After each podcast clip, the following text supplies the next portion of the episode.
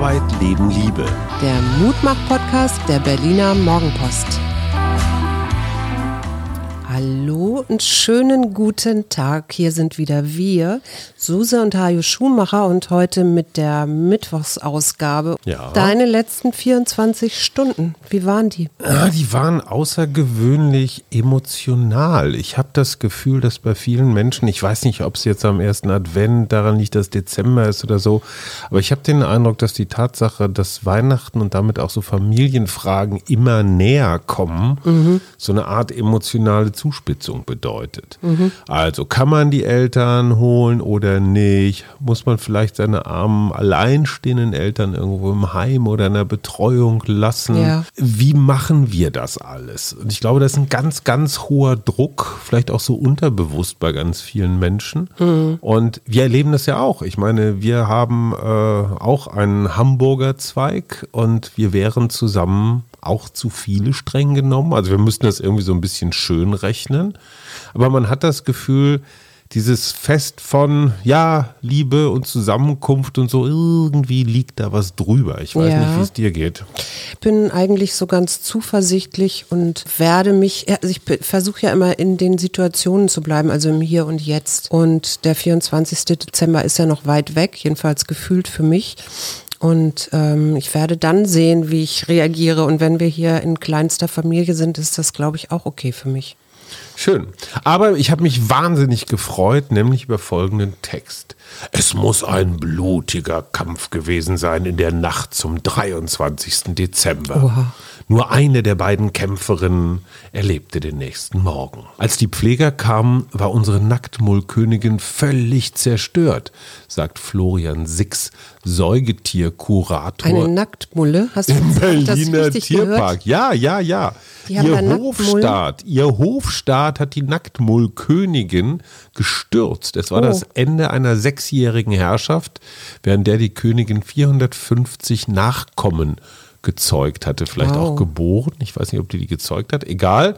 Ja. Und der Beginn eines neuen Rätsels für die Wissenschaft. Mhm. Warum lese ich das vor?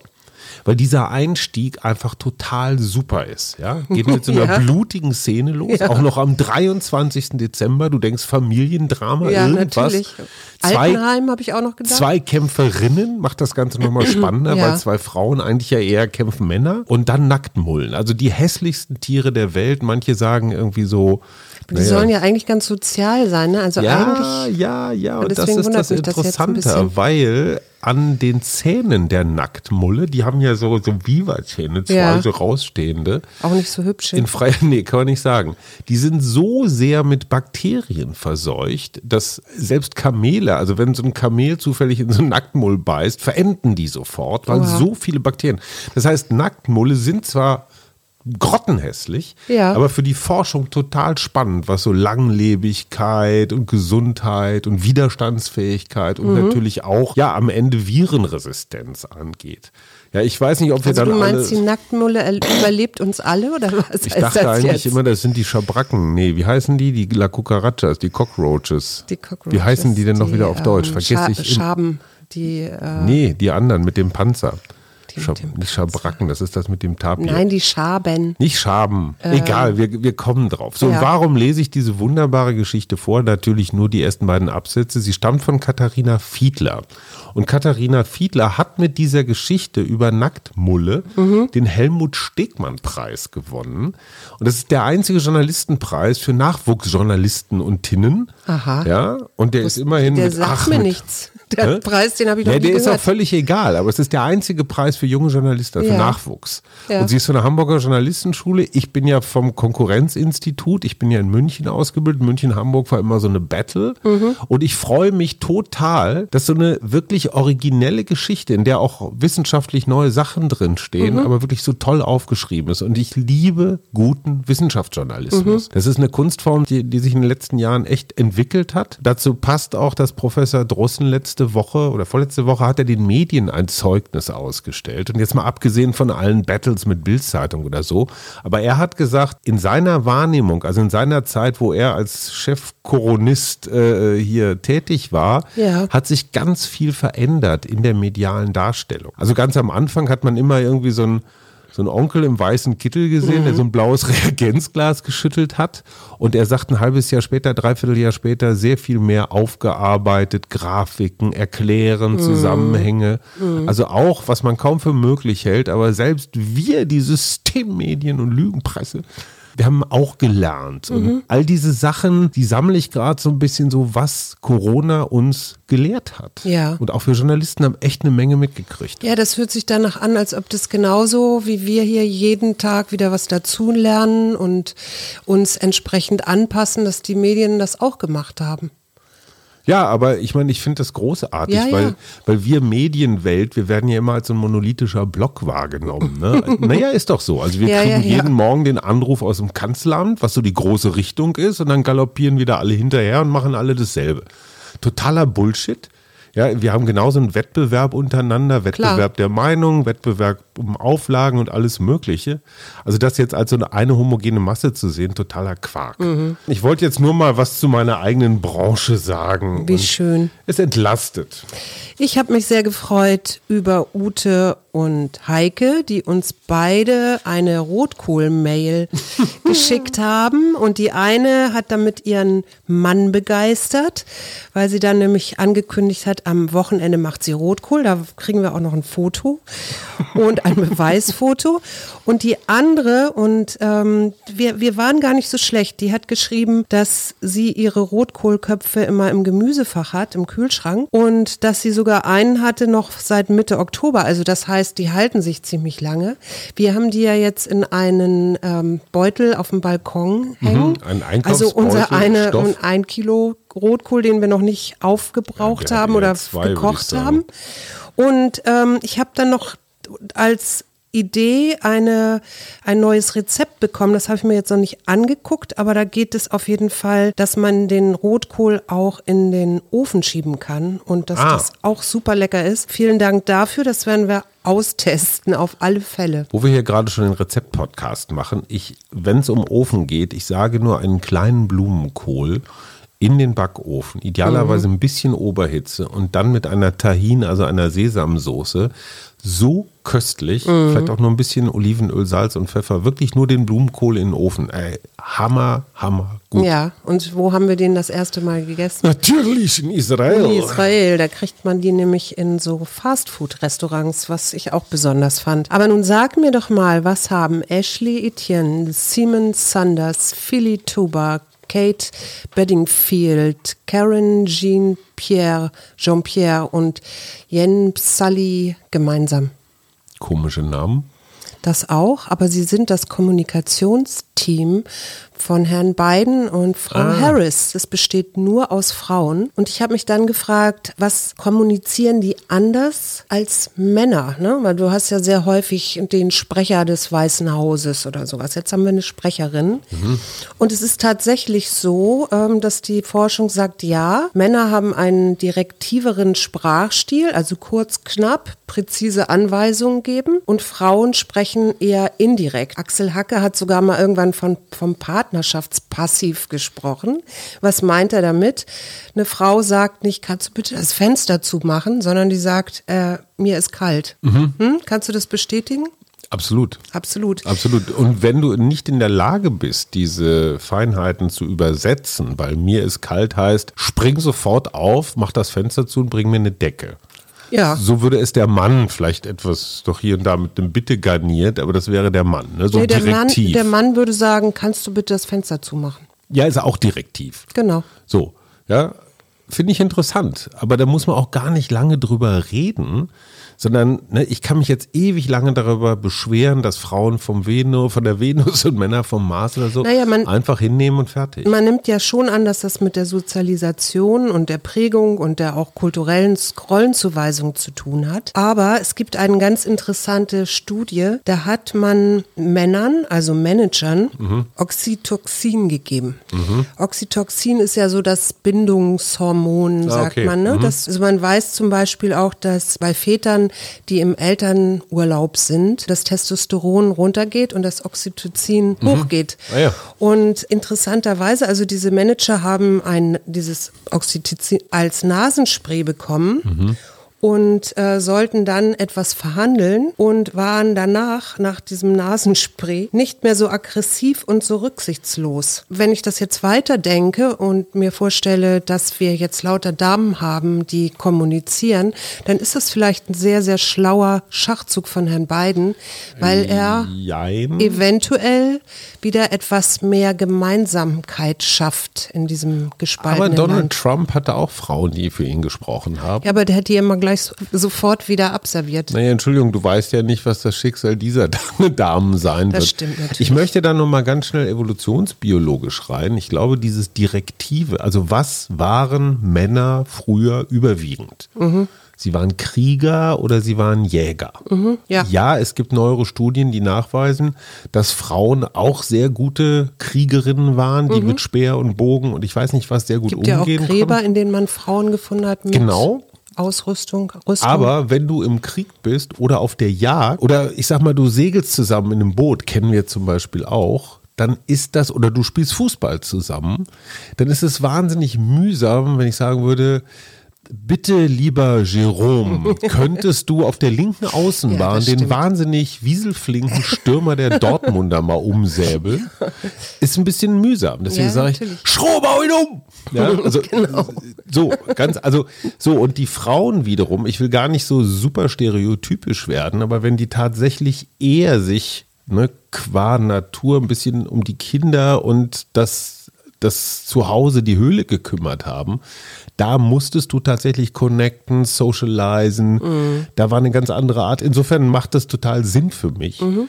Ich finde das auch gar nicht schlimm, dass das jetzt so ein ganz klein bisschen in die Stereotypen reingeht. Die Tatsache, und das finde ich wiederum spannend, und das zeigt, dass die Mann-Frau-Polarität gar nicht so wichtig ist. Ja. Wenn du einen Mann mit Oxytocin behandelst, siehe diesen Manager, außerdem Klammer auf, genau in dem Moment würde ich Gehaltsverhandlungen mit dem führen.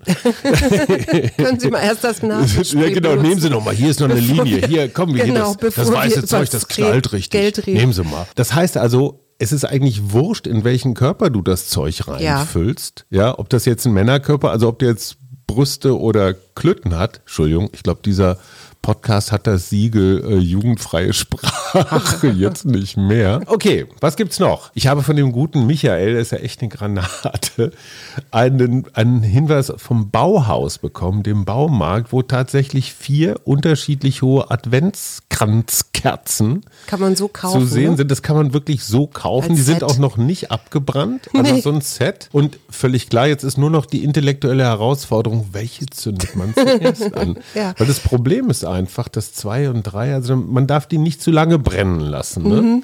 Man muss mit der eins aufhören, wenn sie die Reihe von zwei, die Höhe von zwei erreicht haben. Aber egal. Mhm. Vielen, vielen Dank, Michael. Ein Adventskranz für Dove. Hätte ich mal vorher wissen müssen. Und ich finde 3,40 Euro echt günstig. Für Kerzen, ja. Ich habe mich noch gefreut über eine Meldung, die die Berliner Morgenpost hatte. Und zwar haben wir uns ja gestern damit beschäftigt, dass es so Superspreader gibt. Ne? Und University St. Andrew in Schottland, die hat dann mal geguckt, wann ist denn die Viruslast am höchsten? Und das ist anscheinend am fünften Tag der Erkrankung.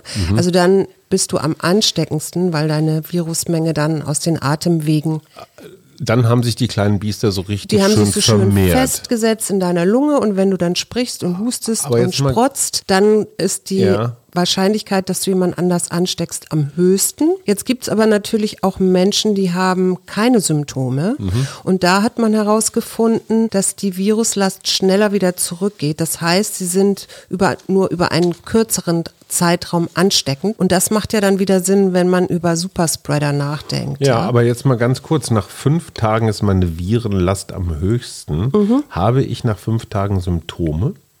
Ja, fünf bis, also am fünften, ab fünften bis siebten Tag kommen meistens Symptome. Es gibt natürlich Mhm. auch immer Ausnahmen, darf man auch nicht vergessen. Aber das fand ich erstmal so ganz grundsätzlich ganz interessant. Einen Hinweis noch, wir hatten ja gestern aufgerufen, wer Lust von euch hat, zwischen den Jahren oder irgendwann mal noch in diesem Dezember mit uns so ganz persönlich über sein Jahr, über sein Corona-Jahr, seine Learnings, seine Schmerzpunkte, seine Freuden zu reden. Mehr als willkommen. Wir haben inzwischen drei hochinteressante Bewerbungen. Ich weiß Genau. nicht, ob wir die alle nehmen oder ob wir losen. Das können wir dann auch nochmal gucken. Vielleicht so zwischen den Jahren fände ich auch spannend. Also Auf jeden Fall ist die Lostrommel noch offen. Wer von euch Bock hat, mit uns zu reden, ich werde euch nicht in die Mangel nehmen, wie Nein, um Silvana Gottes Koch-Mehring, nicht, dass ich den nächsten Shitstorm hier auslöse. Meine Frau wird darauf aufpassen, dass wir ich das bin ja auch dabei. Also insofern alles gut. Ja. Gut. Dann habe ich mich noch sehr gefreut über die Bürger von Klado. Das ist ja hier so ein kleines Dörfchen in, um Berlin rum. Dort war nämlich am Samstag ein, wieder eine Anti-Corona-Demo angesagt oder eine Versammlung angesagt. Und das hatte ein Bürger, der wohl eher rechtsextrem ist, angemeldet. Der hat dann 15 Menschen mobilisiert und eine Bühne und einen einsamen Gitarristen, der vom gemeinen Staat sang. Und dann gab es drumherum, es gab so richtig Fotos auch auf Twitter, dann gab es drumherum so Absperrgitter und da standen dann auch ein paar Polizisten rum und auf der anderen Seite standen über 200 Bürgerinnen und Bürger aus Klado, die diesem Mann nicht die Bühne lassen wollten äh, und sich auch nicht missbrauchen lassen wollten und dagegen demonstriert haben. Und soweit ich das verstanden habe, haben auch die Kirchenglocken gelä- geläutet. Und aus einer Versammlung, die eigentlich für sechs Stunden angemeldet war, wurde also nur eine vier Stunden Versammlung mit 15 Menschen. Ich habe das nicht genau verstanden. Wenn ich jemandem eine Bühne nicht bieten will, dann komme ich da nicht mit 200 Leuten und stelle mich dahin. Die haben dagegen, das waren die Gegendemonstranten, die haben sich also ähm, dorthin gestellt und haben gesagt, du hast hier nichts zu suchen. Aber ich hätte es viel, viel lustiger gefunden, den Typen und seine 15 Hanseln mit riesig viel Absperrgittern einfach völlig alleine auf dem Marktplatz stehen zu lassen. Manchmal haben große Gegendemonstrationen, also 200 Gegendemonstranten, richten den Scheinwerfer jetzt auf 15 Idioten. Sorry. Ja, okay, kann man Es so gibt so eine sehen. paradoxe ich, Wirkung. Ja, ich fand's gut, weil die haben diese Bürger haben das innerhalb von einer Woche alles organisiert und das fand ich erstmal grundsätzlich gut. Ja, Als kann man, kann man so sehen. Ich hätte ich hätt den einfach da ganz alleine rumturnen lassen. Mit seiner Völlig Gitarre, einsam, ja. Und, und der böse Staat und einfach null Resonanz. Mhm. Auch nicht darüber berichten. Ja? Weil es schafft doch immer wieder nur Publicity. Ja, das stimmt. Da hast So, recht. wie geht's eigentlich Herrn Gauland? Weiß man, ob der aus dem Krankenhaus wieder raus ist? Ich habe ja nur gelesen, dass er irgendwie eine Nase, in, in der Nase irgendeine Ader geplatzt Mhm. sei. Weihnachtsgeschenke mit E. Ich habe einen Eierschneider, weil du den als einzige bei uns in der Familie sehr regelmäßig benutzt. Ja, ich liebe eine, das. Und eine von diesen Seiten Eibrot. jetzt ge ge gerissen ist. Wir brauchen einen neuen Eierschneider. Ja, finde ich eine schöne Idee. Ich Mhm. habe eine Eisenbahn, äh, einen Bausatz für eine Eisenbahn. Immerhin habe ich gelernt, dass Rod Stewart, der große Musiker meiner Jugend, Mhm. Ähm, seit 20 Jahren an seiner Eisenbahn dran. Mhm. Wie Hans Eichel übrigens baut. auch und Horst Seehofer. Genau. Und dass tatsächlich die Modellbaueisenbahn Sparte wieder auflebt. Also dass scheinbar Aber- immer mehr Menschen wieder anfangen, Eisenbahnen im Keller zu bauen. Aber ist Märklin nicht vor ein paar Jahren verkauft worden? Also ich sag mal, die Urmutter, egal. das kann ich dir nicht sagen. Ich habe ich dann habe außerdem noch Esel. ja, das ist jetzt ein, und wo sollen wir den unterbringen? Darum geht's nicht. Es geht Okay. um die Geste. Experimentierkasten hatte ich noch. Mhm. Wir bauen uns ein Atomkraftwerk, ne? Und dann hatte ich noch einen Erlebnisgutschein. Und zwar, jetzt sind ja, jetzt ist ja so alles Mögliche gerade nicht möglich, Mhm. aber man könnte ja äh, sich überlegen, ich organisiere meinetwegen eine Schatzsuche im Grunewald und zwar Mhm. nicht für Kinder, sondern für Erwachsene mit irgendwelchen Denksporträtseln oder Ohne Fly kein Brei. so solche Ergänzen Sachen. Sie sinnvoll. Genau. Und dann habe ich noch edle Tropfen Nuss. Edle Tropfen Nuss, Williams Christ, das ist die beste aller Marken. Ich wünsche mir ganz persönlich einen Anzug von Etro. Das ist so eine Japan, äh, ne Quatsch, das ist so eine italienische Marke, die ich unglaublich stylisch finde, weil die so tolle, zeitlose, schöne Muster haben, aber leider unbezahlbar sind. Ja. Also Cherie, Aber träumen kann man ja noch, oder? so sieht's aus. So, wir ziehen Ich habe noch, Ero ich hab noch Erotikgeschenke. Ah, Erotikgeschenke, dazu erzähle ich morgen was, weil ich in unserem Sex-Podcast nämlich über eine Zweckentfremdung von Lametta gesprochen Jetzt sagst habe. du, unser Po- Sex-Podcast ist, ich habe mit dem nichts zu tun. Das Doch, du berätst immer. Und, und die entscheidende Frage, die ich mit Katrin heute diskutiert habe, der ist ja noch nicht ausgestrahlt, lautet, kann man sich mit Lametta fesseln? Also kann man kleine Wenn SM-Spiele man, unter den, wenn man das irgendwie flechtet oder so. Pflicht? Ja, Pflichtübung. Gut, ich habe Intention gezogen. Da ist auch ein E drin. Intention, Intention. heißt doch sowas wie Absicht. Absicht, ja, hätte ich jetzt auch gesagt. Ich gucke mal. Intention, vielleicht so eine gute Absicht? Ja. Behalte dein Ziel vor Augen. Richte deine Energie und Aufmerksamkeit ganz darauf, wer du sein und wohin du gehen möchtest. Bleibe verbunden und konzentriert. Dann sagen wir mal konzentriert für heute Tschüss und freuen uns auf morgen. Cheerio. Einen schönen Tag.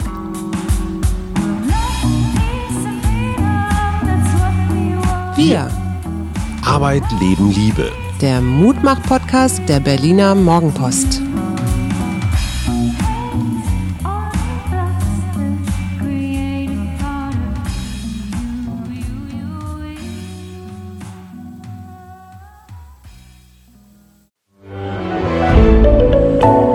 Podcast von Funke.